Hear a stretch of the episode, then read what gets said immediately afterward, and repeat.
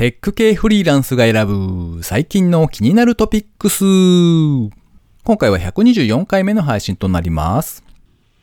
A さん、やりましたね。おめでとうございます。って言った後に、まさかあんな事件が起きようとは、この時の A さんは知る由もなかった。ってつぶやいてみてください。きっと嫌な顔されると思います。この番組ではフリーランスのエンジニアである私ですが最近気になったニュースや記事をサクッと短く紹介しております。IT 関連をメインにですね、ガジェットだったり新サービスの紹介だったり気になったものを好き勝手にチョイスしております。ご意見ご感想などありましたら、ハッシュタグ、カタカナでテクフリでツイートをいただけたらありがたいです。今回も3件ほど記事を紹介させていただきたいと思います。では1つ目ですね。社会人をゲームでつなぐコミュニケーションプラットフォームコグミー正式リリース。テッカブルさんで掲載されていた記事ですね。株式会社エイプリルナイツは社会人向けコミュニケーションプラットフォームコグミーを正式にリリース。コグミーは e スポーツを中心にゲームを使った社員同士、企業同士の交流を促進するコミュニケーションプラットフォームだそうです。2020年の3月にリリースされたベータ版では、突版印刷株式会社や株式会社 STA をはじめとする50社が参加。利用者からのフィードバックを踏まえて正式版をリリースされたんだそうですね。各企業の部活動やサークル単位での登録が可能で、マッチングに加えて、企業交流戦、それから対抗戦、大会や定期イベントなどを告知することが可能。今後、イベント機能の中にトーナメント表の作成ツールやボイスチャットなどの機能を追加予定だそうです。えー自分自身はですね、ゲームをほとんどやらない人間なんですけれども、以前いた職場でですね、なんか同僚たちがですね、今日はファミレスに集まってみんなでモンハンだとかって言っていたのを見ながらですね、あなんか楽しそうだなって思って見ていたのを思い出しました。なかなかゲームを通じてコミュニケーションを促進するというのは良さそうですよね。では二つ目ですね。日立、幸福度計測技術を事業化して、企業マネジメントや新たな産業創生を目指す新会社、株式会社ハピネスプラネットを設立。IoT ニュースというサイトで掲載されていた記事ですね。株式会社日立製作所はスマートフォンやウェアラブル端末を活用して人の幸福度を定量的に計測する技術の研究開発を促進しているそうですね。従業員の前向きな心を引き出すスマートフォンアプリ、ハピネスプラネットを開発し、83社から約4300人の参加によりその効果を実証してきたそうです。独自開発してきた幸福度計測技術を事業化し、新たなハピネスウェルビーイング産業を創生することを目的とした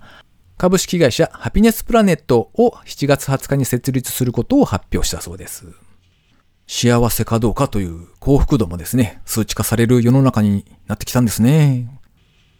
お父さんから一つ伝えておきたいことがある。幸せは探すものではありません。気づくものです。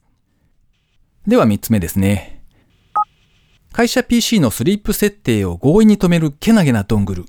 救われるリモートワーカーもいるはず？ギズモードジャパンさんで掲載されていた記事ですね。スリープブロッカーと呼ばれる製品の紹介なんですけれども、こちらはですね、ドングルのような形をした USB Type-A ポートに挿しておく小さなハードウェアですね。約15秒に1回、自動でカーソルを1ピクセルだけ移動させるプログラムというのが書き込まれているんだそうですね。で、これを自分のノート PC にですね、挿しておけば、自動スリープを防ぐことが可能になるそうです。対応する環境はですね、Windows、Mac、Linux、Android などと書かれていたので、まあ多分ですね、マウスを認識してくれるなら大丈夫ということなんじゃないでしょうか。価格は税込み1980円で、スイッチサイエンスというサイトにて販売中だそうです。会社から貸し出された PC だとですね、大抵はこう結構スリープ時間が短くなっているのかなという気がしますが、スリープモードになると、 Slack のステータスが離席中になったりとかですね、まあそういうことがあって困るという人には便利そうなニッチな製品ということで紹介されておりました。よくこんなの考えたなと思ってですね、感動しながら読んでおりました。ということで、今回紹介する記事は以上となります。えー最後にですね、毎週近況なんぞをお伝えしておりますけれども、割とお仕事の方がですね、忙しい状況が続いておりまして、ここ最近はですね、特に何もイベントがないなという日々を過ごしている感じですね。まあ、強いて言えばですね、マイナンバーカードをゲットしたぜっていうぐらいですかね。えー、皆さんはどうされましたでしょうか ?7 月に入ったので、えー、マイナポイントとの連携ができるようになったのかな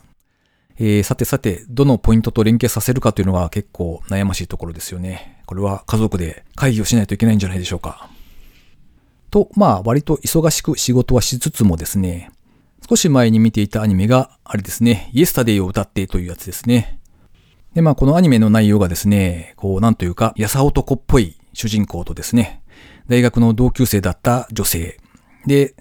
主人公を慕う快活な感じの可愛い女の子が登場してきてですね、こう、男性一人、主人公に対して素敵な女性が二人登場し、ゴニョゴニョと恋愛模様が発達したりしなかったりっていうお話なんですけれども、まあこのですね、主人公のじれったい感じとかですね、それからこの、そもそもこんな恵まれた環境あるわけねえだろっていう、そういう感覚とかですね、もうすごくもうもやもやしてきまして、えー、11話ぐらいまでは見たんですよね。で、その途中でですね、こう、なんというか、ムキーとなって、途中でやめました。まあ、作品の雰囲気とかはですね、すごく良い感じなので、あの、ファンの方も結構多いとは思うんですけれども、えー、ごめんなさいというところで、なんか妙にこう、もうめちゃおれんという感じで、ポチッと止めたって感じですね。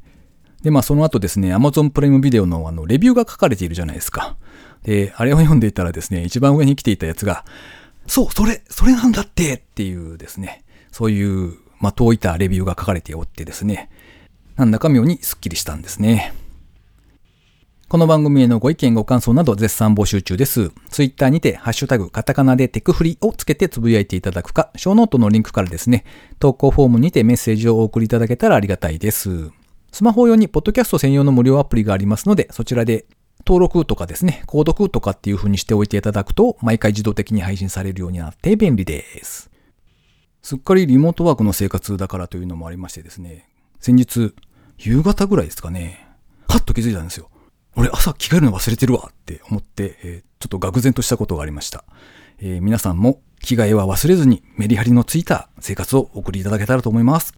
今週も最後までお聴きいただきありがとうございました。それではまた。